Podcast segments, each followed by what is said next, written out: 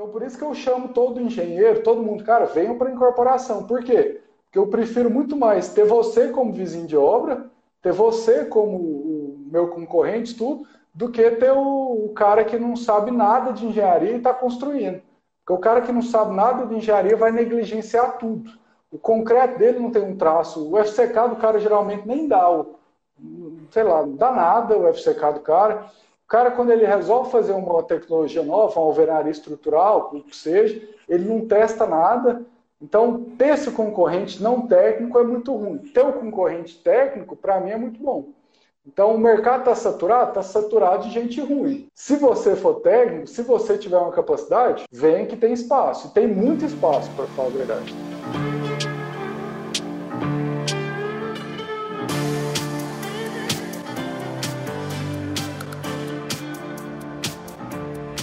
Fala galera, seja muito bem-vindo, seja muito bem-vinda ao podcast É Construtiva. Aqui nós vamos te ajudar com as estratégias e dicas para você dar o primeiro passo na sua jornada de construtor. Eu sou Hamilton Bezerra. Eu sou Vitor Costa. E eu sou Eduardo Alexandre. Todo mundo bem-vindos ao quadro Café Construtor. Hoje trazemos a ilustre presença do diretor comercial da Mito Construtora e o incorporador, né? Na verdade é a mesma pessoa, o nome dele é Caio Lobo, beleza?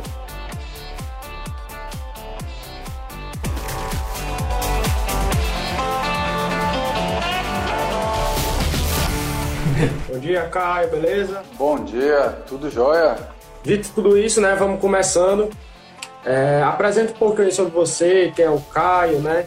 Dá um, uma... Conta a história do Caio aí bem rapidinho, né? Quem é o Caio, como é que ele atua na Mito Construtora. Vamos Beleza. lá. É, você falou, meu nome é Caio Lobo, eu sou engenheiro civil, sou formado pela Universidade Federal de Santa Catarina, Hoje eu atuo e tenho uma construtora, tenho um incorporador em Goiás.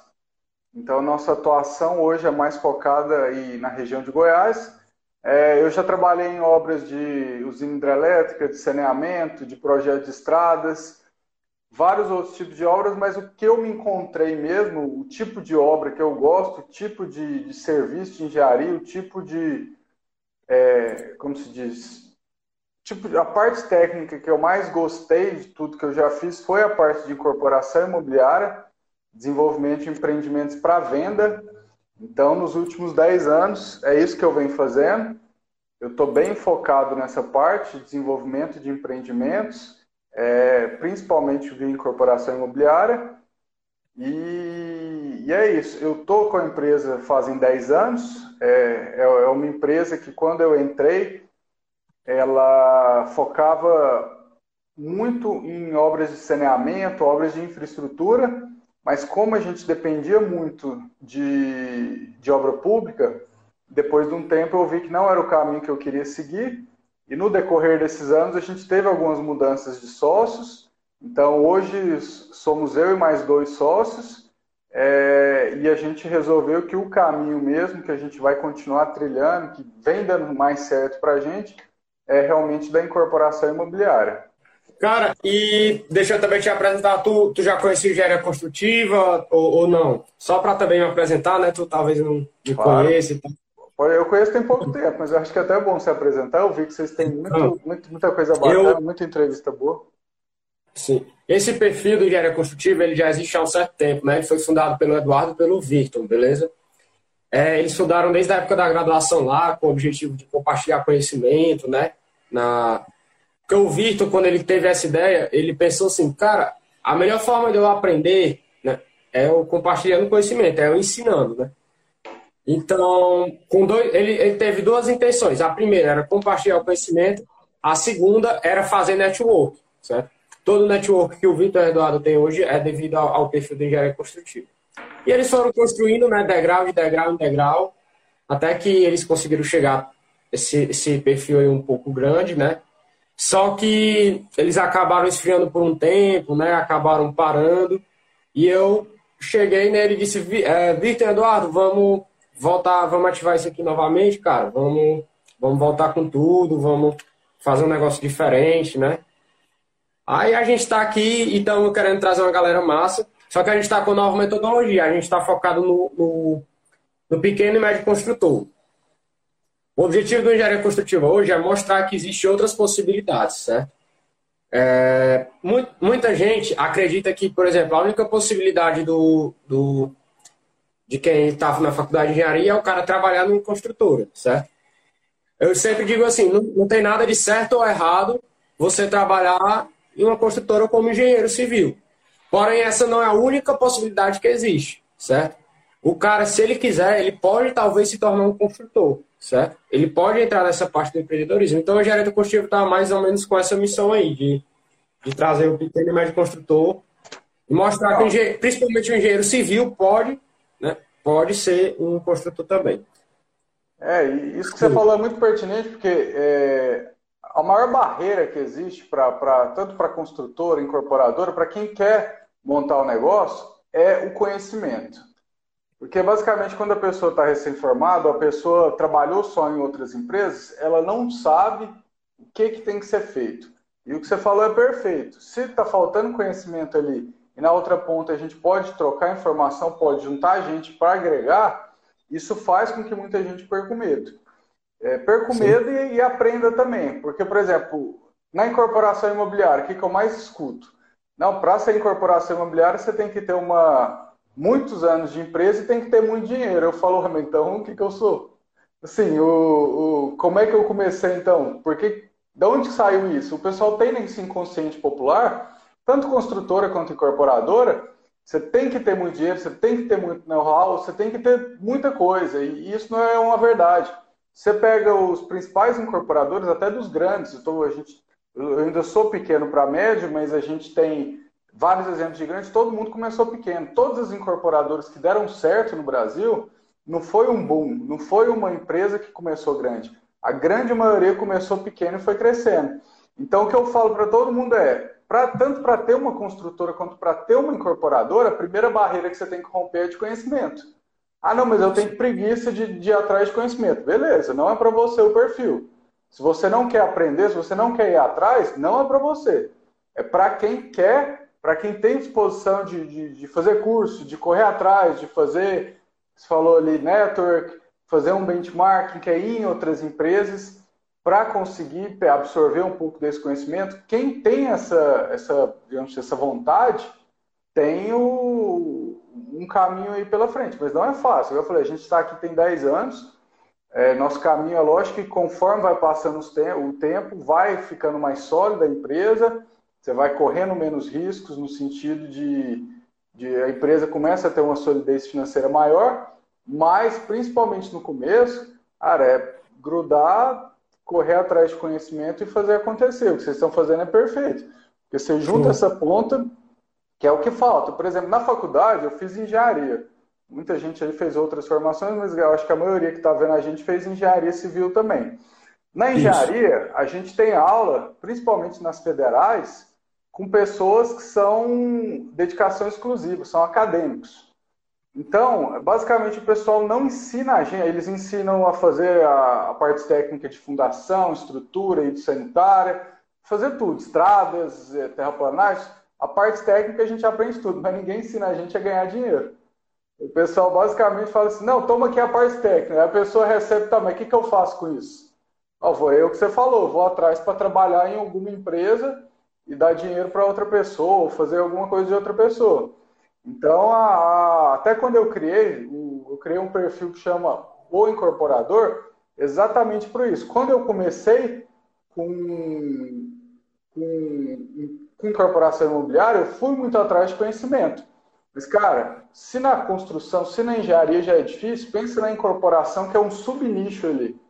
É mais difícil ainda você ter acesso a esse tipo de informação. E como eu tive muita dificuldade com isso 10 anos atrás, eu vi ali uma, um, um lado. Falei, peraí, tem um monte de gente querendo saber sobre isso, um monte de gente pequeno, médio ali, que tem vontade, mas não tem, não tem. Na faculdade, assim, você aprende no meio do monte de coisa de uma matéria específica um detalhezinho sobre incorporação imobiliária, mas eles não ensinam nada. Por quê? Não tem nenhum professor, pelo menos na minha faculdade, não tinha absolutamente nenhum professor que desenvolvia empreendimentos imobiliários, que era um incorporador.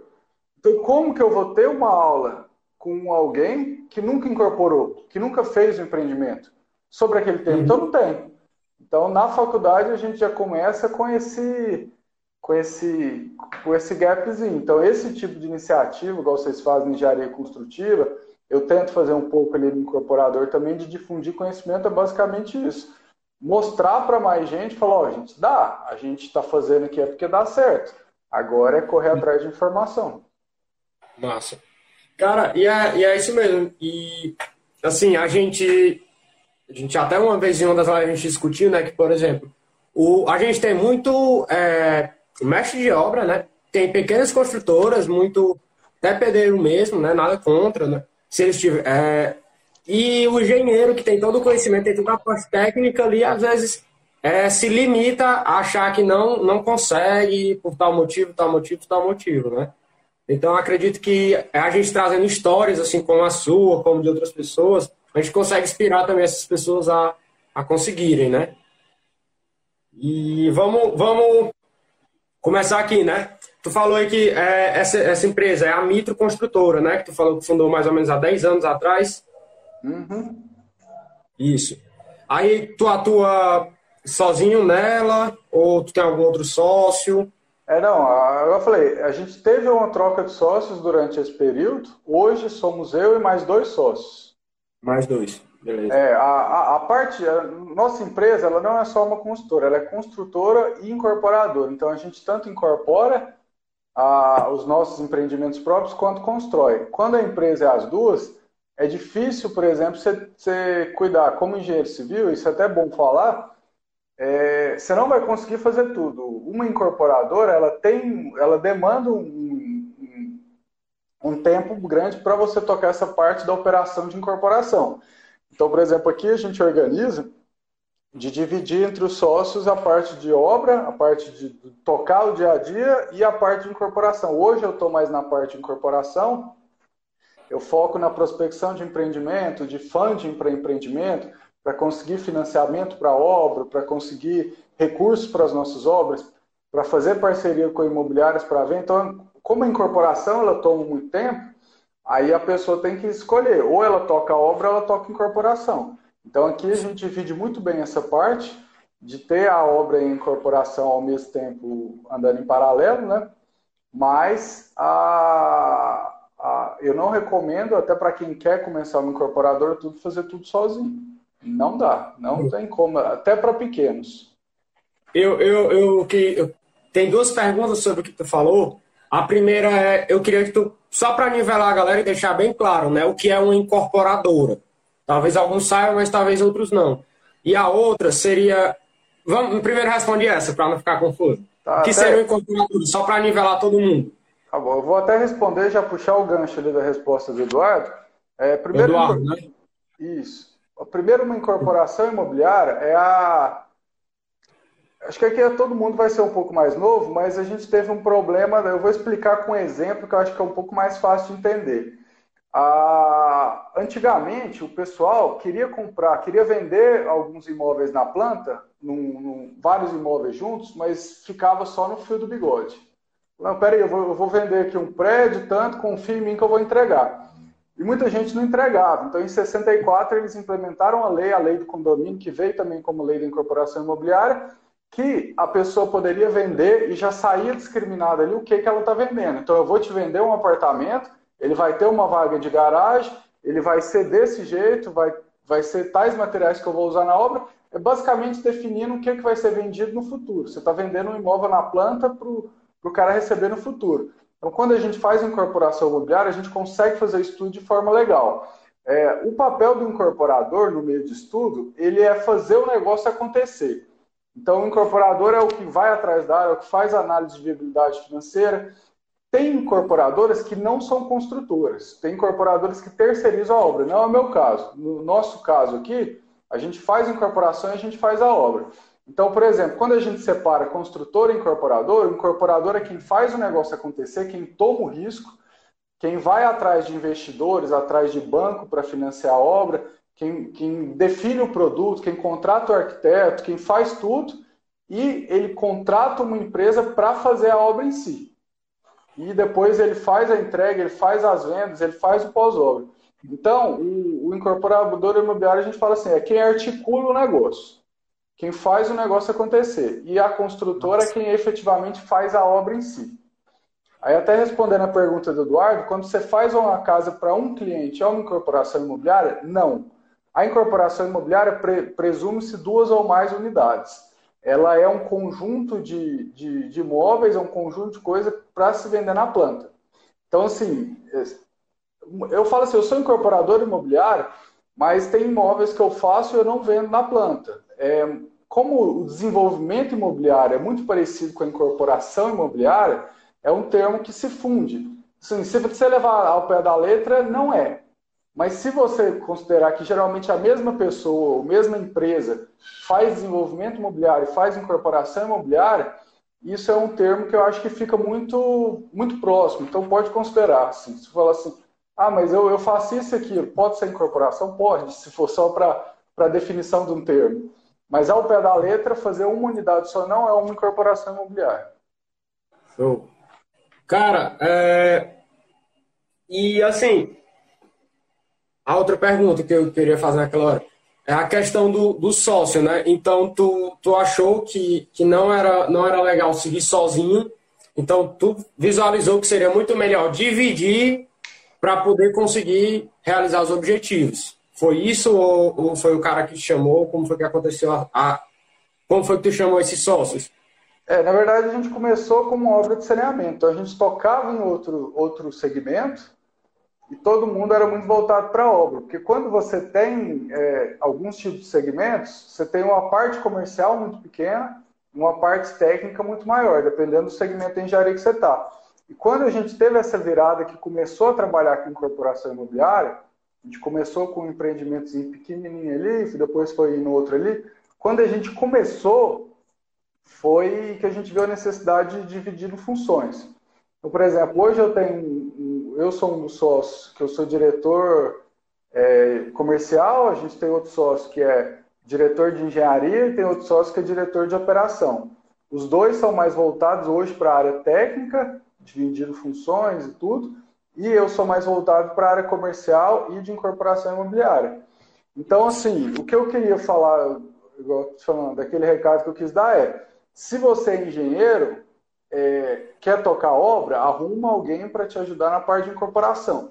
Não dá para tocar as duas ao mesmo tempo. Por exemplo, você está lá concretando a laje, só que ao mesmo tempo você está num meeting de lançamento. Não tem como você estar tá nos dois lugares ao mesmo tempo. Então é muito importante a pessoa entender que numa incorporadora, construtora incorporadora, ela não vai conseguir fazer tudo. Então aí o jeito que isso vai fazer, cada um escolhe o seu. Tem gente que vai preferir contratar um funcionário para cuidar dessa parte, tem gente que vai preferir fazer sociedade, tem gente que vai. Tem várias formas de fazer. O que funciona muito bem para mim é divisão de função entre sócios. Aí é lógico que a gente já tem mais funcionários hoje na empresa e esses funcionários ajudam cada um dos das frentes de trabalho. Né? Mas então, beleza. Mas, assim, para uma pequena construtora, certo? Vamos levar aqui no caso de uma pequena construtora, o cara está iniciando agora.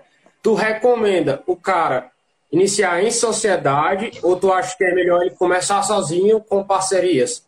Qual seria a tua opinião em relação a isso? Se tu fosse começar com construtora pequena. Cara, eu já eu começaria com sócio, sinceramente. O, o, o peso de crescer, tô falando, eu tô digamos assim, para quem está começando agora, eu estou alguns anos na frente, porque eu já comecei tem um tempozinho. E assim, uma coisa que a gente vai aprendendo com o tempo é que a casca do empreendedor é muito grossa. A, a gente toma muita pancada. Então, quando a gente tem um sócio para dividir essa pancada, porque se você tiver funcionário, às vezes se você tiver qualquer coisa, o cara não vai querer dividir a bucha. Então, o que eu recomendo muito o sócio é até para uma parte psicológica você conseguir tocar incorporador, você conseguir fazer uma estruturação de crédito, alavancar a empresa, correr atrás de obra, se não tiver incorpor... se não tiver um sócio junto, pode ser que fique muito pesado e você vai desanimando. O que eu vejo muito na empresa, falando, não, eu converso com alguns engenheiros até que formaram comigo da minha época, a pessoa, não, eu quero tocar no máximo três, quatro obras ao mesmo tempo, porque mais que isso eu fico louco, eu fico doido. Eu falo, fica, porque você está fazendo tudo sozinho, né? Então, assim, é lógico que quando a gente está sozinho, a gente tem um limite do que a gente consegue fazer e a gente tem um limite psicológico também. Isso. Porque se tiver coisa demais, meu amigo, você vai ficar doido. Vai não vai dar conta. Não vai dar conta. Então, assim, eu comecei pequeno também, comecei com uma obrinha aqui, uma obrinha ali, a gente foi fazendo, foi crescendo gradualmente, mas o que eu vim vendo é isso. O que me ajudou a crescer foi ter sócio. Não ter sócio é mais confortável, aquela assim, não, eu, eu decido tudo sozinho, não tenho que dividir nada com ninguém. É mais confortável, porque sócio é igual um relacionamento. Sócio dá briga, sócio tem desacordo, tem muita coisa. Mas tem um lado bom também, que é o lado de você realmente querer crescer, porque você tem esse suporte. Eu, então, só para concluir, eu, sim, apesar de todos os problemas que todo mundo fala, que tudo aquilo, realmente é muito difícil ter sócio, mas eu não faria diferente. Eu recomendo muito que, que se tenha sócio. Show. Já já vou responder a pergunta do Lucas, mas antes eu só queria saber é, o tamanho da. Qual o tamanho assim, da empresa de vocês? Assim, tu, seria considerado pequeno porte, médio porte, grande porte? Qual seria o tamanho hoje? E, e o, o, nicho que vocês atuam, o que? Casa de alto padrão, galpões? É, explica aí para a galera qual, qual é esse nicho. Né? Hoje a gente está ali entre pequeno para médios, romper nessa transição ali. A ideia é ser grande um dia, mas a gente ainda tá, tem um caminho longo para percorrer aí. Mas basicamente é, a gente faz incorporação imobiliária. A gente, e um nicho que a gente viu que deu certo para a gente é na construção de condomínios horizontais de casas e sobrados. É basicamente uma incorporação vertical. Quando você pensa em fazer um prédio, eu já trabalhei em prédios também, é a mesma coisa, só que para horizontal. Até depois, quem tiver curiosidade, dá uma olhada no nosso feed lá, no incorporador, que tem o botão da construtora, é, o arroba Mito Construtora, que vai ter nossas obras lá, que é um nicho que a gente vem dando muito certo. Que é basicamente a gente pega uma área, vê uma área determinada, e alguns condomínios a gente faz com 30 casas, 50 casas, 70 casas. São condomínios de casas. E até fazendo um paralelo aqui, a gente vê em especial, a gente já fez mais de 10 desses condomínios e a gente está cada vez fazendo mais. Qual que é a ideia? É, quem olha muito para a MRV, por exemplo, que é uma das maiores empresas, maiores incorporadoras da América Latina hoje, é, tem muita gente que olha assim, nossa, mas a MRV sempre faz aquele mesmo predinho sem graça, com aquela coisa ali. E o que eu, depois que você está no mercado, você começa a utilizar, fala, quando você especifica num produto, na parte de incorporação, você tem muitos ganhos, porque você entende muito daquele produto, você é reconhecido por aquele produto, você sabe quem são todos os stakeholders que você precisa trabalhar junto para estar tá junto, para fazer aquilo desenvolver. Então, por exemplo, o modelo de negócio da MRV, que é escalar um produto que dá muito certo, é o que a gente aplica muito aqui. Então, a gente tem um produto que é uma incorporação de casas, que são condomínios de casas, a gente trabalha desde o popular ao alto padrão. Então, a gente tem casas de, por exemplo, 130 mil, faixa 1 do Minha Casa, minha, faixa 1 e meio do Minha Casa Minha Vida, que agora virou faixa, grupo 1 do Casa Verde Amarela, até sobrados ali de 600, 700 mil. Então, Nossa. a gente tem essas duas frentes, de, essas duas, né? a gente tem essas segmentações, mas muito baseado nisso. A gente pega, faz a área, escolhe o empreendimento, desenvolve o empreendimento, vende na planta, basicamente, que aí é onde entra a incorporação imobiliária. E aí é onde eu te falei, eu falei de novo lá, por exemplo, a gente faz estudo, a gente tem obras rodando ao mesmo tempo, então a gente tem que ter gente para estar tá na obra e tem que ter gente para fazer o back office acontecer, para fazer com que, que a incorporação e... funcione. Já, já, já, já respondo, Lucas. Cara, só, e assim, eu, eu lembro que eu já vi aqui, tem um, um cearense que desenvolveu é, um método construtivo que ele, o objetivo dele é industrializar a construção civil, né? Que a gente sabe que é um método muito, muito artesanal, né? E como tu produz em grande escala, é, então como é como é tu como é teu método construtivo? Porque eu lembro que ele fazia, eu lembro que era algo onde ele fazia várias alvenarias e ele já levava tudo pronto num caminhão e ele só chegava lá e montava várias casas sei se já chegou a ver esse método construtivo, é algo parecido com isso? Eu não tenho certeza, mas imagino que você esteja falando do, do Jet Casas, não? É, é um dos métodos. Eu não lembro ah, realmente dele, mas eu sei que ele é cearense. Ele, é, ele... no Brasil inteiro tem vários segmentos. Eu já trabalhei com, com estrutural, com, com parede de concreto moldado em loco. Hoje, né, é, em algumas obras que a gente faz, a gente vem optando pela tradicional, pela alvenaria mais concreto armado, né? alvenaria de vedação mais concreto armado. Por entender que alguns públicos nossos ainda têm um pouco de rejeição a, principalmente, a alvenaria, a vedação é, estrutural. Ou seja, quando você limita a planta, o cara não consegue mexer, é, a gente acaba tendo alguma resistência comercial. Mas assim, quando o produto ele é mais barato, aí a gente prefere optar por esse, esses outros meios alternativos de construção. Mas assim, aí é até um conselho meu. Eu só trabalho hoje com métodos normatizados. Por exemplo, a alvenaria estrutural é um método que tem uma norma específica. Então, a gente trabalha. É, concreto moldado em loco, que é aquele conformes, é um, é um método que, que é normatizado. Então, a gente trabalha. É, por que isso? A gente trabalha muito com financiamento bancário. E os bancos, é, o grau deles de exigência é muito maior se você tem um método muito inovador. Então eu escuto muito falar, ah, mas o método inovador é muito bom. É bom? É bom para quem está construindo o método. Porque geralmente a construtora, a incorporadora, ela serve de cobaia. Então, se você quer implementar o método e não for o dono do método, igual você falou, ah, tem um cara aqui do Ceará que tem tal método. Para ele é fantástico, quanto mais gente vai fazendo. Mas do outro lado, enquanto incorporador, a bucha fica toda para a gente. Então, se você pensa em fazer um empreendimento imobiliário com método inovador, se você não for o criador do método, vá para métodos que tenham norma já aceita. Por quê? Porque aí o banco ele vai aceitar de acordo com a norma. Então você vai ter que fazer tanto, é, tanto experimento, tanta coisa, que fica muito caro a implementação. Aquela economia que você teria ali com a, com a, com, com o método, você perde toda no tanto de teste, tanto de coisa que você tem que fazer. Tem muita gente que está vindo agora falar, ah, mas eu vou fazer uma casa em EPS, com, com parede de isopor, com concreto lá o negócio. Não, não rola fazer? Eu falei, rola daqui a uns anos. Quando o banco aceita, quando tiver uma norma. Porque se tiver a norma, ele já está aceitado no meio técnico do Brasil inteiro. Se não tiver a norma, qualquer problema que der, a bucha é minha.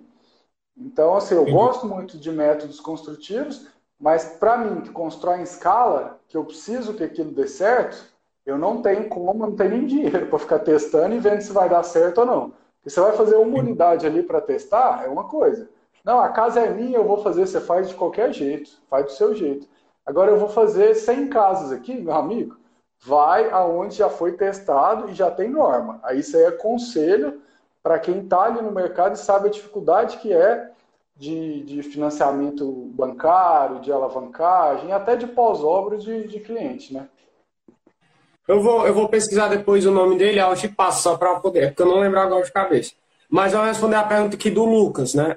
É, galera, quem tiver dúvidas aí, vai na caixinha de perguntas, certo? Que a gente responde aqui vocês. É, como, como visualiza o setor jurídico dentro de uma incorporadora? É fundamental. Hoje a gente terceiriza a parte jurídica. A gente tem escritórios, a gente não tem departamento interno, até porque a gente é uma construtora pequena ainda, incorporadora menor.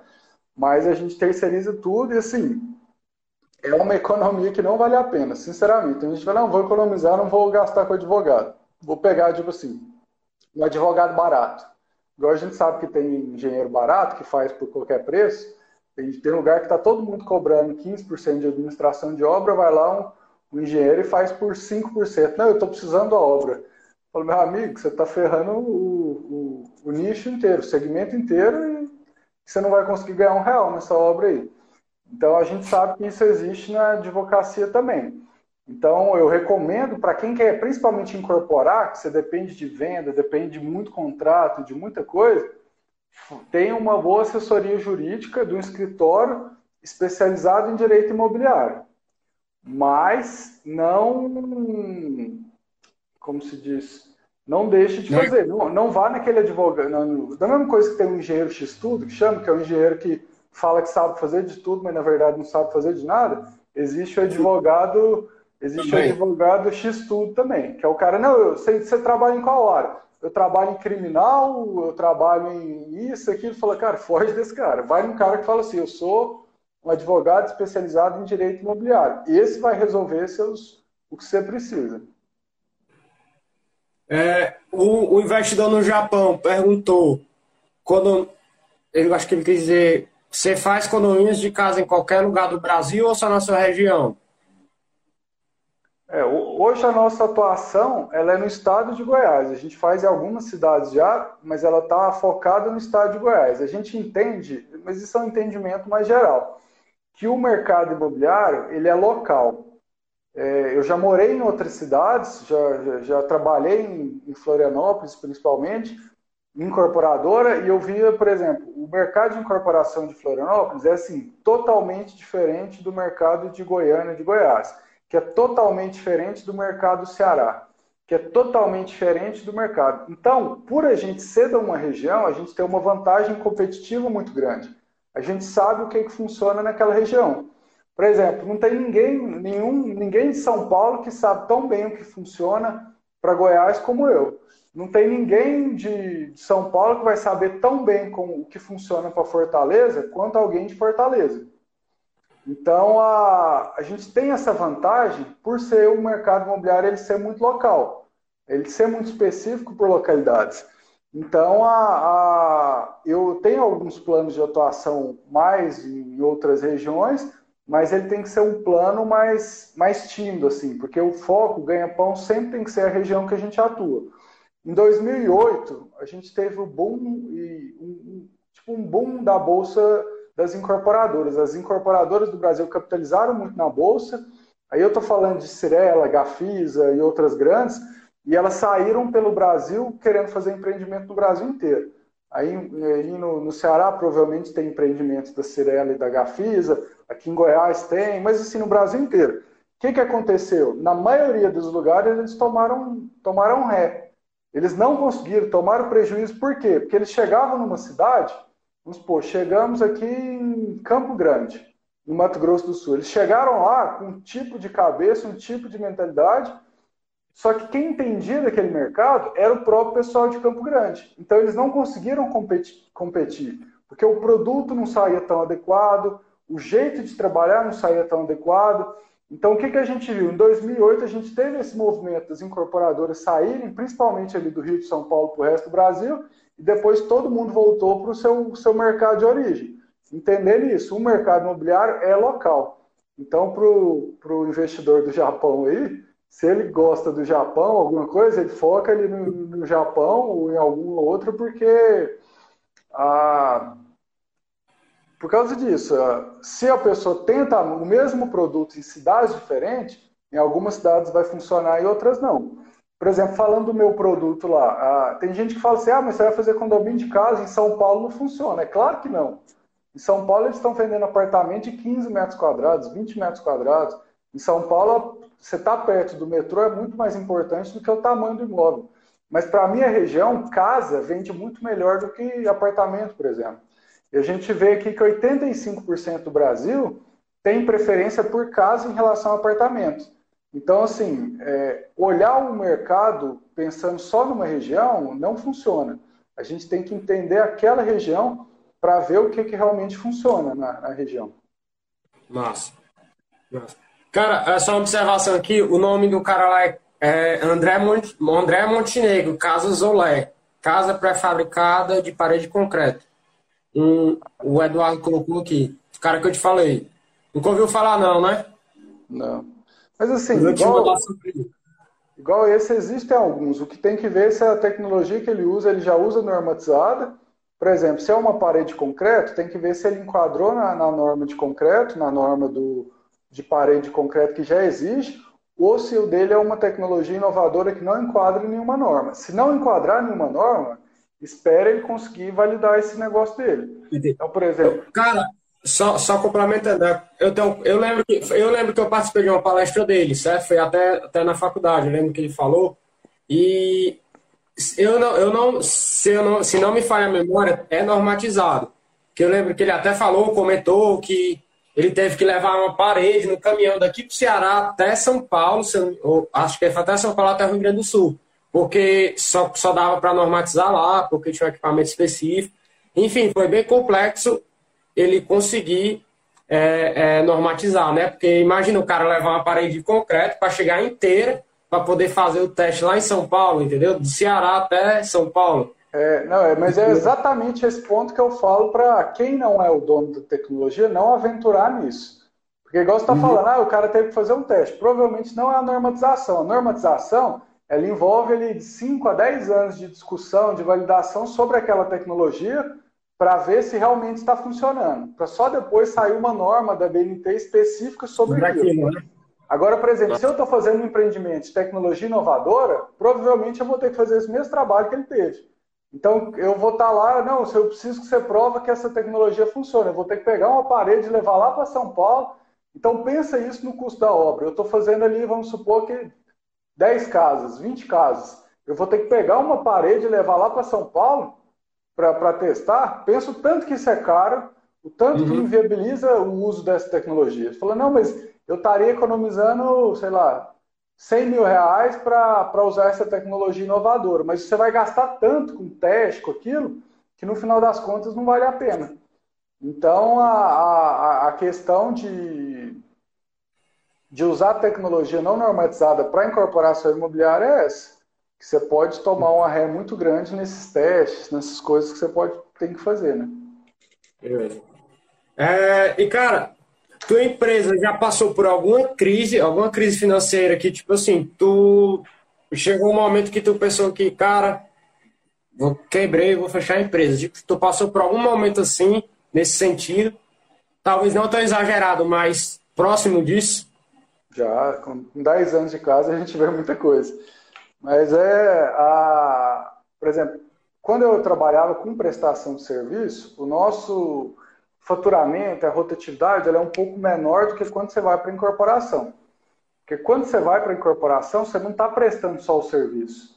Você está cuidando do dinheiro da obra toda. Você está cuidando de tudo aquilo ali. Então, o seu faturamento é muito maior. Então, tem mês que entra muito mais dinheiro e tem mês que sai muito mais dinheiro. Então, já teve mês aqui da gente ficar muito no negativo, ter que renegociar, ver isso e tal. E foi daí que eu comecei a fazer fluxo de caixa para três anos. Antigamente, eu fazia, eu queria saber o que, que ia entrar e o que, que ia sair dinheiro na empresa por um ano. Não, vamos fazer um planejamento estratégico aqui, por um ano, o que, que vai entrar, o que, que vai sair.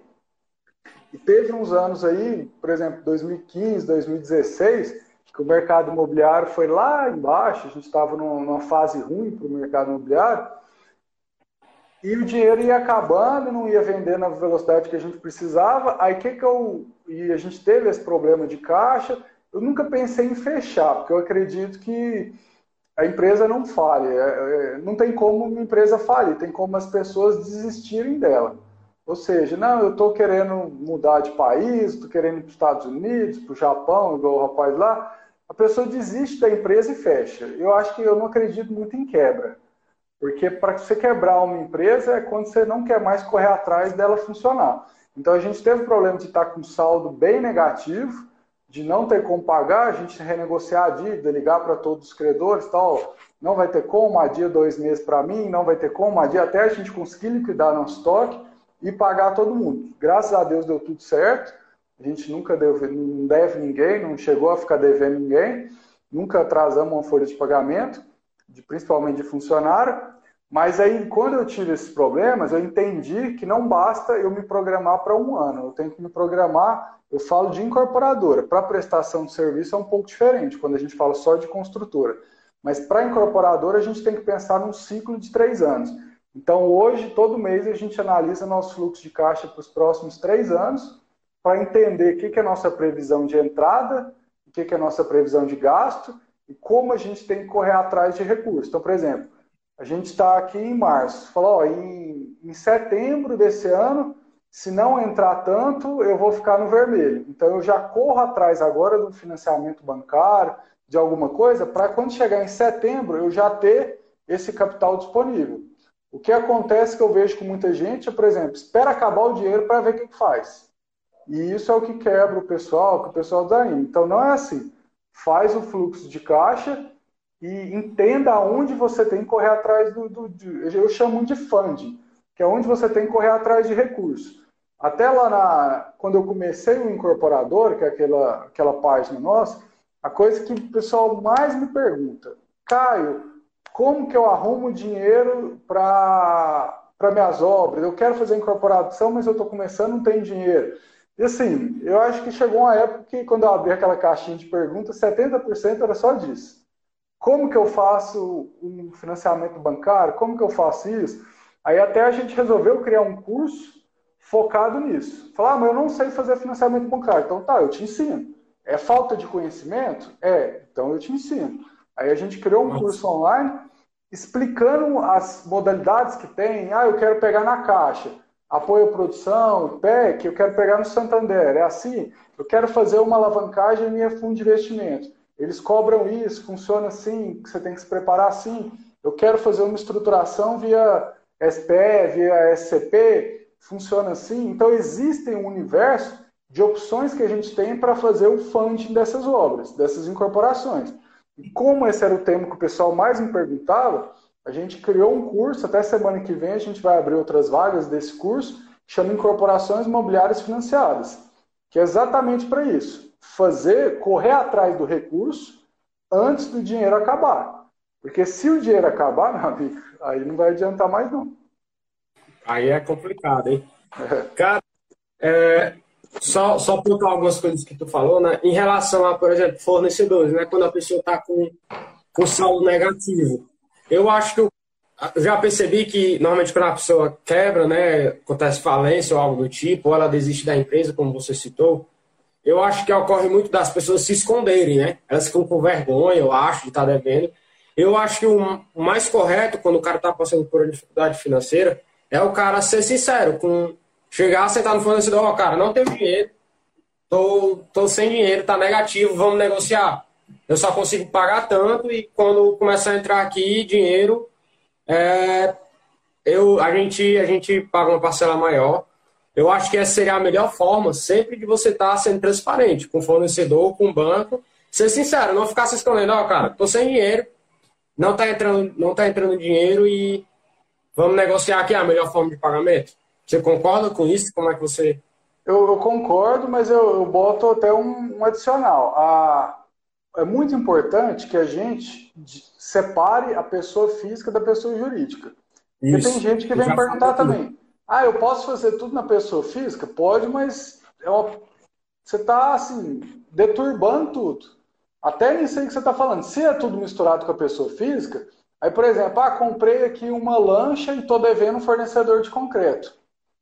O cara está fazendo tudo na pessoa física, como é que ele sabe o que é dinheiro dele e o que é dinheiro da empresa? Então, quando a gente separa o dinheiro da empresa e está bem separado, a gente tem um prolabore específico, a gente é, não tira mais dinheiro do que a empresa realmente produz, aí você consegue fazer esse tipo de negociação.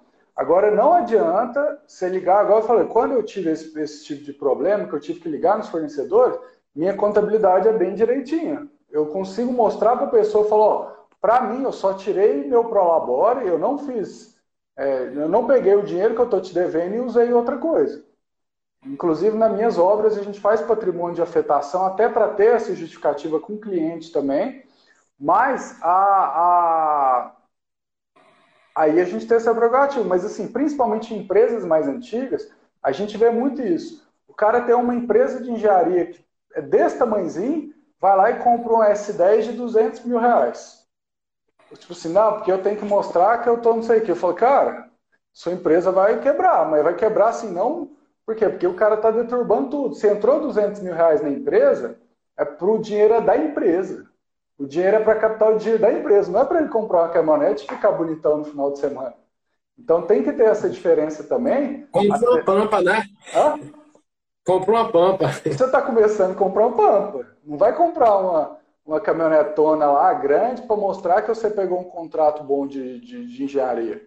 Vai uma coisa em cada tempo, vai crescendo gradualmente. Por quê? Porque as pessoas analisam muito o esforço da gente. Então, por exemplo, está passando por uma crise, deu algum problema na obra, deu alguma coisa, todos os seus fornecedores vão entender aquilo. Mas assim, você vai ter como mostrar que sua empresa é organizada, que você não pegou o dinheiro que você está devendo para eles e usou em outro fim, então, é, é, aí sim. Agora, eu concordo com você totalmente. Falou assim, é, se eu estou com um problema financeiro da empresa, vou ter é sentar com todos os credores e conversar, explicar a situação e pedir prazo. Na verdade, você não pede para para desconsiderar a dívida. Né? Você pede, falou, ó, eu tinha que negociar, pagar, né? Eu tinha que te pagar agora, mas eu vou precisar de um prazo maior por causa disso, disso, disso. Agora, meu amigo, se você chegar para negociar é, 30 mil, 40 mil numa S10 era, o cara não vai querer te, te dar esse, essa folga, não. Ele vai falar, mas peraí, você está viajando quatro vezes para o exterior ao ano, com esse 10 zero falando que não consegue me pagar 30, 40 mil. Então a gente tem que ter esse bom senso também. Show. Muito massa, bem observado, cara. É, cara, e galera, quem tiver umas perguntas aí, certo? É, box Obras. Colocou assim, fluxo de caixa em três anos, é verdade. Ele botou assim, como participar dos cursos. A gente deixa para falar mais no final sobre o teu curso, beleza? Beleza. Deixa para falar. É, qual o número, tu sabe o número de colaboradores atuais tu tem, os diretos, e, e tu terceiriza serviços, como é que funciona essa parte de, de funcionários? É, no, escritório, no escritório hoje, além dos três sócios, a gente tem mais cinco funcionários, cuida, ajuda na parte financeira, compras e tudo mais. E as obras, elas variam, né? Então, por exemplo, tem condomínio que a gente tem 10, 15 funcionários em obra, eu falo de pedreiro, ajudante, tem condomínio que a gente tem 30, 30 e poucos, só que isso varia de acordo com a demanda de obra. A gente não tem esses funcionários fixos. Por exemplo, tem uma obra aqui, tem a demanda, a gente tem. Então, a nossa estrutura mesmo, como que a gente, digamos assim, uma estrutura fi, fixa, seriam basicamente três sócios, hoje três sócios e mais cinco funcionários. Aí o resto vai variando de acordo com, com, com o andamento de obra. Massa. E, cara, qual é o, o, o diferencial que tu, na Mito Construtora, certo? Qual, qual o diferencial que tu considera na Mitro e se tu implementa alguma tecnologia específica lá, algo algo específico que seja, sei lá, o BIM, algo assim do tipo, a é, a, a gente tem o programa da qualidade aqui, a gente é certificado pelo PBQPH. É, a gente tem sim, não em todas as obras, mas em algumas obras que dão esse, é, essa margem, a gente já está trabalhando em BIM. Então, todo o nosso planejamento, nossos orçamentos, tudo está funcionando em BIM. Em algumas obras menores, eu até vou ser bem sincero, não vale a pena. Porque o trabalho que você tem de implementar o BIM, hoje ainda, ela não, o, o gasto ali, a obra não consegue absorver, mas a gente tem obra que a gente consegue sim, que a gente está rodando o BIM nela. E se falou diferencial, é, a Mitro, a gente tem uma ideia aqui, até um pouco diferente do convencional. É, você noção, Mitro significa numa língua indiana amigos, que é uma de como a sociedade surgiu, mas é uma, uma forma de posicionamento da empresa também. Eu trabalhei em outras incorporadoras, eu já consumi de outras consultoras incorporadoras e a gente vê que tem uma relação muito quebrada entre cliente e, e construtora. A ideia que muitos clientes têm é que a construtora, a incorporadora, quer só sugar o cliente ali, não vê o lado do cliente. E da mesma forma acaba ficando uma briga. Então, assim, tem muita gente que até fala, né? Obra a gente não termina, obra abandona. Porque chega num ponto que o construtor já está bravo com com o dono da obra, o dono da obra está bravo com o construtor e os caras nunca mais vão se ver depois daquela obra. E a gente tem uma ideia um pouco diferente disso. A gente tem um custo maior em alguns aspectos, mas a gente gosta de ter uma relação mais de amigo com o cliente e com, com, com o contratante em si. Então, uma prerrogativa nossa, que você falou, diferencial da empresa, é essa. A gente sempre tenta entender o lado do cliente e tenta trazer ele como um amigo. Ah, como é que você trataria um amigo? Então, aqui dentro da empresa, a nossa prerrogativa é assim: como que você. O cliente está ligando aqui e está reclamando disso. Tá, se fosse seu amigo, como você trataria ele? Não, aqui eu acho que não é culpa minha, eu vou explicar para ele. Falei, beleza, então explica para ele como se ele fosse seu amigo, mas não batendo, não sendo reativo, mas explicando que aquilo não é uma função sua. A gente quer continuar amigo, mas é, é uma responsabilidade que não é sua. E por outro lado, é a, aquela coisa também. Às vezes a gente faz alguma coisa ali, pós-obra, alguma coisa que, que para manter a amizade. Digamos assim, ó, isso aqui é um serviço fácil de fazer, o cara tá bem chateado, vamos fazer para manter essa relação comercial. E para a gente vem dando muito certo. Então, por exemplo, cliente que compra um condomínio nosso, geralmente compra em outro. Quem já fez uma obra com a gente, geralmente faz de novo.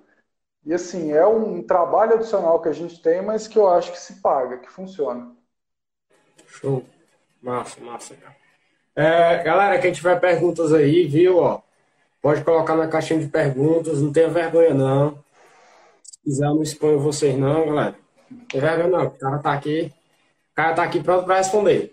Cara, vamos lá. É, como é que vocês usam o marketing digital para alavancar, certo? A venda de vocês. É, no teu mercado, eu não sei se vai ter tanto disso, né? Mas qualquer coisa tu me corrige. Se tu usa o mercado digital, né? Marketing digital, para alavancar tuas vendas e se ela te traz resultados. Traz. Hoje eu, eu a gente não trabalha com venda direta. Por exemplo, dos nossos imóveis, a gente faz via imobiliárias.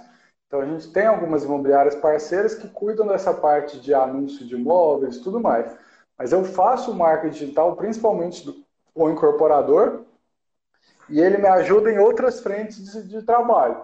Então, por exemplo, pelo marketing digital a gente consegue prospectar muitos negócios novos, muitos negócios novos. A gente consegue prospectar investidores, parceiros de negócio. A gente consegue fazer parcerias. Então, por exemplo, você está falando, você está falando aí do Ceará, eu estou falando daqui. Eu já conversei com outras pessoas de Belo Horizonte, já conversei com pessoas de, do Brasil inteiro, trocando informação. E essa troca de informação me ajuda no meu negócio. O marketing digital me ajuda demais em várias frentes. Hoje, não muito na parte de venda de imóveis, porque eu não foco nisso, isso eu terceirizo, né? Mas em várias outras frentes, o marketing digital me ajuda. Eu acredito muito no modelo híbrido de negócio físico com negócio digital. Antigamente, as construtoras eram muito tradicionais, era aquele negócio físico. No, daqui para o futuro, quem não tiver online, quem não tiver na rede, vai ter mais dificuldade de penetração em alguns mercados. Então, o negócio da construtora, da incorporadora em si, ele sempre vai existir, igual existe no modelo tradicional, mas nosso cartão de visita cada vez mais vai ser o online. Então, é Instagram, LinkedIn, YouTube, tudo que for. Eu acho que o engenheiro, o construtor que não tiver posicionado nessas redes, vai começar a ficar defasado. Mesma coisa do cara que, ah, eu não gosto da internet, eu não gosto de e-mail, eu gosto de fax. Pode gostar, mas ninguém mais. Você vai ter mais dificuldade cada vez mais de arrumar alguém que tem fax. Você mandar. Isso. Então, quem está falando hoje, não, não quero estar tá online, não quero estar tá na internet, não quero estar tá no Instagram, não quero estar, você vai ficar cada vez mais defasado. Igual teve gente que teve resistência de passar do fax para o e-mail, vai ter gente que vai ter resistência de passar do negócio puramente físico para o negócio que é híbrido, que soma ali o digital com, com o online, né? O, o e vai acabar perdendo espaço, né? É. é, cara, e vamos lá. O, o, em relação ao mercado, né? Eu vou falar mais do teu nicho, relacionado ao teu nicho. É, tem mercado para todo mundo, por exemplo, no mercado de incorporação, tem mercado para construtores, esse mercado está saturado, esse mercado tem muito espaço. Como é que está atualmente isso aí? É, essa ideia de mercado saturado é uma, é uma balela, é uma desculpa para quem tem preguiça, eu acho. Porque qualquer mercado que você vai olhar tem, tem oportunidades para o cara, cara bom. Assim, eu acho que não existe absolutamente nenhum mercado no mundo hoje assim, não, se aquele mercado já está cheio, não precisa de mais ninguém. Isso é, é, é para quem tem preguiça que usa esse justificativo. Mas sobre o mercado de incorporação, é, uma das grandes decepções que eu tive quando eu entrei é porque, por exemplo, eu sou engenheiro, então minhas obras, desde o começo, cara, a gente fazia obra seguindo todas as normas, fazia aquela obra bem assessorada, nossa, nossa assessoria de pós-obra era diferenciada, até porque nossa obra a gente fazia com muito acompanhamento, Aí chegava o, o, o Joãozinho dentista lá, construía um imóvel sem preocupação nenhuma e vendia mais barato que o meu que era ao lado. Só que o meu tinha toda a parte estrutural, seguindo as normas, a parte, o, o meu imóvel não ia dar problema nenhum para o cliente, era um imóvel muito bom. E o do cara não. Então, qual foi a grande decepção que eu tive quando eu entrei na incorporação? Tem muita gente ruim no mercado.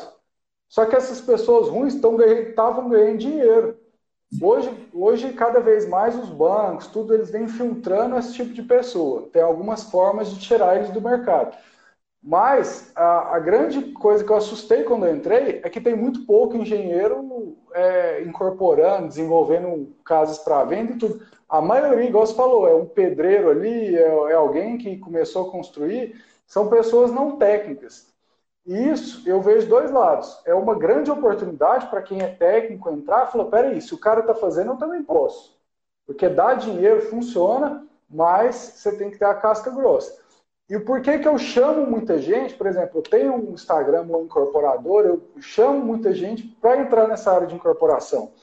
Quanto mais meus, meus concorrentes forem qualificados, a minha concorrência é mais leal.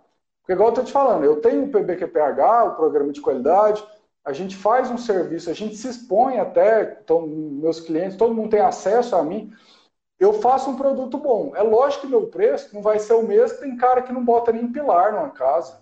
A gente vê por aí, o cara chega lá, não, essa alvenaria aqui aguenta. Falei, mas aguenta como? Não tem um pilar, não tem negócio. Não, mas eu construo assim tem 20 anos e, e aguenta. E assim, a gente sabe que o cara não tem técnica nenhuma. Então eu prefiro muito mais quando o meu concorrente ele é técnico. Se meu concorrente é técnico, o preço dele de construção vai ser igual ao meu. Se ele está seguindo todas as normas, fazendo tudo, o preço dele vai ser igual ao meu. Então, por isso que eu chamo todo engenheiro, todo mundo, cara, venham para a incorporação. Por quê? Porque eu prefiro muito mais ter você como vizinho de obra, ter você como o meu concorrente, tudo, do que ter o, o cara que não sabe nada de engenharia e está construindo. Porque o cara que não sabe nada de engenharia vai negligenciar tudo. O concreto dele não tem um traço, o FCK do cara geralmente nem dá o, sei lá, não dá nada o FCK do cara. O cara, quando ele resolve fazer uma tecnologia nova, uma alvenaria estrutural, o que seja, ele não testa nada. Então, ter esse concorrente não técnico é muito ruim. Ter o concorrente técnico, para mim, é muito bom. Então, o mercado está saturado? Está saturado de gente ruim. Se você for técnico, se você tiver uma capacidade, vem que tem espaço. Tem muito espaço, para falar a verdade. Massa. Cara, e, e, em relação a isso, né, eu vejo também que tu falou, né, do cara, ah, tô 20 anos construindo assim. Eu lembrei do, do caso de ter um familiar meu, né, que ele tava subindo a casa dele, né, levantando um duplex. Aí antes ele já tava com isso. Aí eu disse assim, cara, eu tava até na empresa Júnior, né? Sabe o que é uma empresa Júnior, né? Faculdade? Show. Aí eu tava na empresa Júnior, o cara faz o projeto com a gente, com a empresa Júnior. É, tu vai pegar um preço normalmente abaixo do mercado, com a mesma qualidade, porque sempre tem um professor que revise e tudo, tem um profissional por trás. Então, assim, é, faz com a gente, tu vai fazer algo mais profissional e tal. Enfim, só que eu tinha feito uma venda, né, para ele, só que ele. Aí eu, aí eu mostrei o preço do projeto, se eu não me engano, dava algo entre R$ 1.500, mais ou menos. Dois, entre R$ 1.500 e R$ 2.000. Era todos os projetos estruturais, elétricos, tudo, certo? Arquitetônico, tudo. E no fim das contas ele preferiu fazer isso com um cara que já era do bairro, construía todos os duplexes do bairro lá há 10 anos. Ele, ele falou mais ou menos desse mesmo jeito que tu falou. Ah, o cara construiu há 10 anos e nunca nenhum caiu. Só que, cara, se tu for ver, tipo, a parte arquitetônica lá totalmente feia. É... Cara, as técnicas construtivas realmente não, não, não, nada legais, entendeu? E eu acho que só em questão de material ele, ele pagaria o projeto tranquilo, o que ele economizaria em material. A gente sabe como é construir às vezes com essa galera, né? Tipo, cara, a obra vai ser 10 mil, aí quando é com duas semanas o cara pede mais 5 mil, pede mais 2 mil, pede mais 3 mil. E assim, quando vai ver, a obra foi duas vezes mais cara. E uma porcaria de obra, né? Isso. É, o, o Lorival Júnior perguntou aqui: como lidar com os prestadores de serviço que não cumprem com o combinado? Mas se tiver o contrato, eu, faço contrato com todos, né? Então, se tiver um. E eu faço retenção. Então, por exemplo, se o serviço é tanto, a gente vai fazendo o, o pagamento por serviço realizado, mas sempre manter retenção. Se o cara abandonar a obra, ela falou não cumprir com o combinado, ele não recebeu nem pelo serviço que ele executou. Então a gente consegue trazer outro prestador de serviço para terminar. Então, o conselho nessa parte, principalmente para quem está tendo problema com prestador de serviço, prestador de serviço, é não pagar tudo e fazer retenções. Falar, ah, mas o cara não faz. Cara, se o cara não, não quer que retenha, é porque provavelmente ele já está pensando em não entregar. Então, retém ali e fala, ó, você vai receber tudo que você executar menos 10%. Então, por exemplo, se o cara fez um contrato ali e executou 50% do serviço, você vai pagar ali em torno de 40% para ele e fica 10% ali para o final, só quando ele entregar tudo mesmo. Então, tem algumas formas, algumas formas de você reter para, se por acaso o cara não cumprir, você conseguir você ter margem para contratar outro, né? Nossa. E, cara, é, é, é uma boa observação, porque isso daí também o cara já, já serve, como a gente comentou lá atrás, a parte jurídica, né? Se você investir bem na parte jurídica, talvez um bom contrato já te proteja. Isso daí, né? Uhum. E oito horas já. O que se, cara, o que se caracteriza um condomínio? Qual a diferença para incorporação de casas individuais e lotes individuais? É, o, condomínio você faz o registro de incorporação e ali no, no papel você já define o que, que vai ser construído. Quando você faz uma casa individual, você pode mudar o projeto, pode fazer de qualquer jeito. Quando você faz uma incorporação, você já pode vender, mas aí o que está, o que está estabelecido ali você não vende mais. Igual eu falei, a incorporação é para duas ou mais unidades. Se for uma unidade só, não, uma, não é uma incorporação imobiliária. Então tem duas, tem gente que faz o registro de incorporação para poder vender na planta e tem outras pessoas que preferem construir uma mais unidades e depois fazer a instituição de condomínio. Que aí você consegue ter essa, essa liberdade maior, mas aí você não consegue vender na planta. Acho que é mais ou menos isso que ele queria saber. Isso. É, o, o, investidor do Japão, novamente, investidor no Japão, né? Hum, perguntou novamente aí. Trabalha com captação de recursos via S CP é, para desenvolvimento dos condomínios. Sociedade em Conta de Participação. Ah, é uma SCP. Eu trabalho, mas por uma parte bem pequena. Nos condomínios, para quem é incorporador, tudo, a gente tem uma, uma prerrogativa muito boa que é conseguir alavancagem barata. Ou seja, a gente consegue financiamentos imobiliários muito baratos. Então, por exemplo, na minha última obra, eu peguei o juro, eu peguei emprestado no banco a 137% do CDI. Ou seja, o banco estava me emprestando dinheiro para fazer minha obra a menos de 4% ao ano. Então, para os condomínios, vale mais a pena, às vezes, alavancar com o banco, com um recurso de financiamento do que via SCP. Então, a gente tem uma parte ali que a gente usa SCP, mas assim, 80% do dinheiro que a gente trabalha é de financiamento bancário por questão de custo. Um investidor não vai te botar dinheiro, te emprestar 4% ao ano. O banco vai. Então, é mais por esse motivo mesmo. De... Isso, isso porque a, a, a Selic já está lá embaixo, né? Seria por conta disso, né? Isso influencia muito. Demais. Teve época que eu estava pegando no banco a 8%, 9% ao ano. Hoje, se eu estou pegando a 4% ao ano, é bem vinculado à Selic. O banco ele precisa dar vazão nesse dinheiro, ele precisa emprestar, ele precisa girar. E hoje, com a então, Selic baixa, ele tem que. Então funciona mais, basicamente assim, por exemplo, eu invisto, eu invisto em um título do banco a 100% do CDI e ele te empresta a 137%. Exatamente. Seria basicamente assim. Na verdade, Nossa. nem é assim. O, o, banco, o maior dinheiro que o banco usa para fazer empréstimos é da poupança, o SBPE. O SBPL é remunerado mais ou menos 70% do, do, do, do CDI. Então, o banco está pegando dinheiro a 70% do CDI e emprestando a 137%. O banco é fantástico. O banco ele está, ah, mas é só 4%, mas ele não está emprestando dinheiro dele, ele está emprestando dinheiro dos outros e está ganhando um spread ali. Para o banco é fantástico. Só que para mim, que não tenho dinheiro para fazer a obra, eu pegar um dinheiro a 4% ao ano, eu acho que nem se minha mãe tivesse esse dinheiro, ela ia me emprestar 4% ao ano.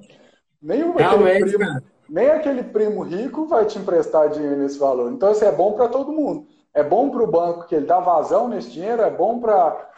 Sei lá, é bom para todo mundo. Principalmente para um incorporador que consegue desenvolver empreendimentos que ele não teria como, porque não tem um capital próprio. Vamos, vamos responder só mais essas duas perguntas aqui, porque a gente vai falar sobre a questão do teu curso, né? Que o só engenheiro civil pode incorporar? Não. É, pela lei, são três figuras. O dono da área pode incorporar, o engenheiro civil, o arquiteto técnico pode incorporar e o corretor de imóveis pode incorporar. Mas na prática, o que acontece é que a, a, quem faz a incorporação geralmente é uma empresa, é uma SPE que já é dona do terreno. Então acaba que fica sem esse vínculo de realmente ter que ser um engenheiro para incorporar. É, o que, que eu falo para todo mundo? É melhor quando o engenheiro incorpora? É, porque ele também entende da parte técnica. Quando o incorporador é não técnico, ele vai ter mais dificuldades de entender a parte técnica, né?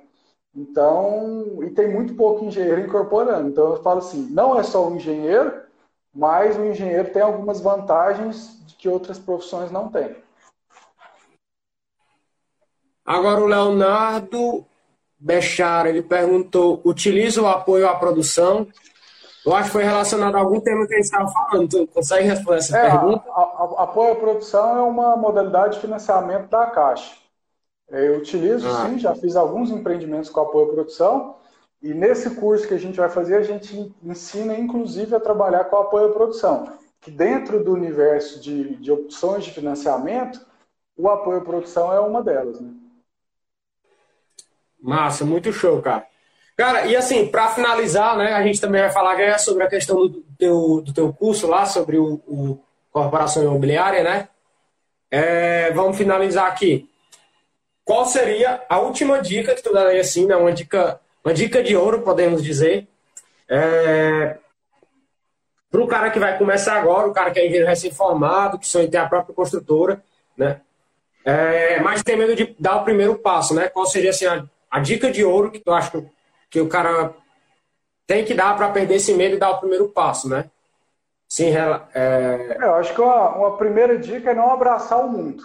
É, tem gente que quer entrar na engenharia e fica assim, não, eu vou, eu vou fazer o que, o que aparecer.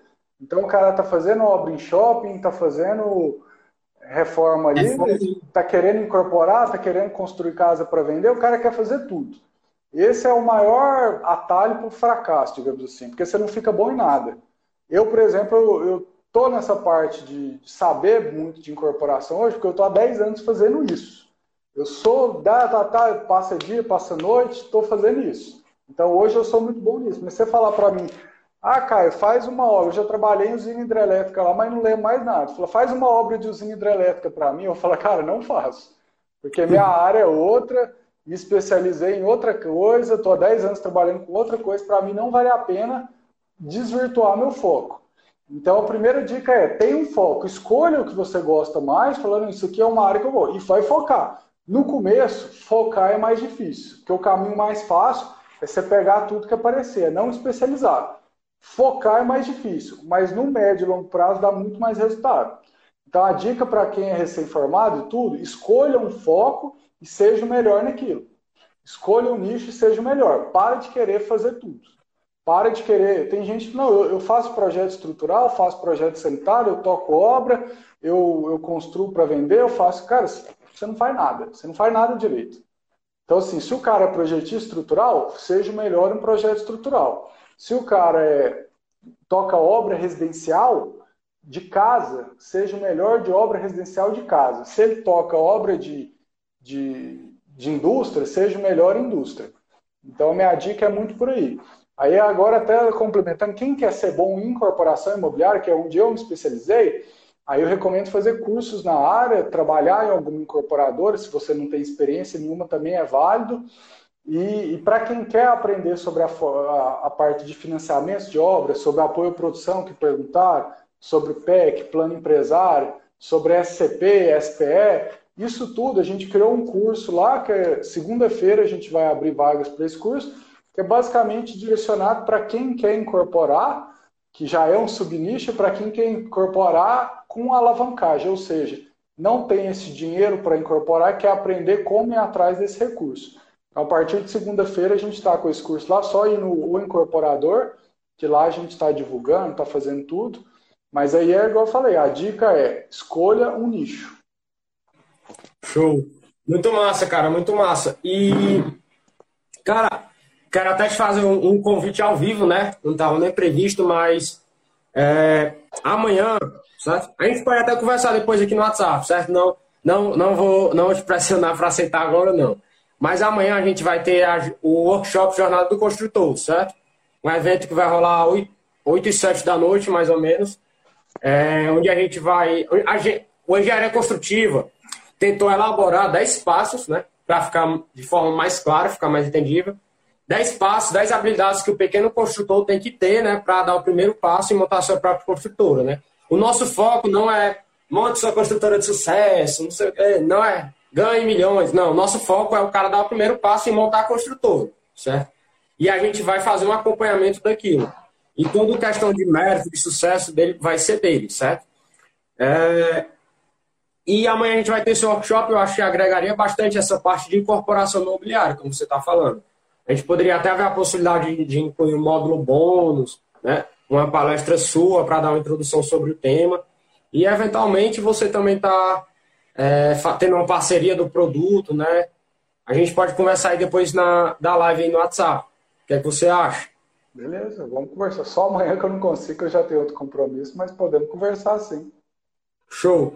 Então, é, quer falar mais alguma coisa sobre sobre o teu curso? Tu tem algum comentário a mais?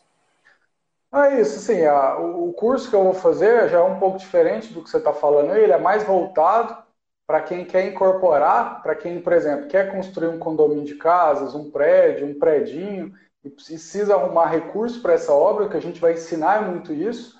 Ele é muito mais voltado para a parte financeira. Falou, ó, onde eu posso ir atrás de dinheiro? Como que funciona? Como que eu tenho que preparar a minha empresa para conseguir ter acesso a esse recurso? Então, meu curso ele é muito voltado para isso, que seria um passo posterior, né? Depois que a pessoa montou a empresa dela, que é o que vocês vão ensinar, abriu o CNPJ, tem o KNAI dela escolhido, tem tudo. Um próximo passo é, é conseguir recursos para essas obras. Aí já é a parte que eu ensino. Então dá para, digamos assim, são dois passos diferentes que eu acho muito válido. Então criou, aprende aqui com engenharia construtiva, depois vai no incorporador e aprende a trazer recursos para essas obras.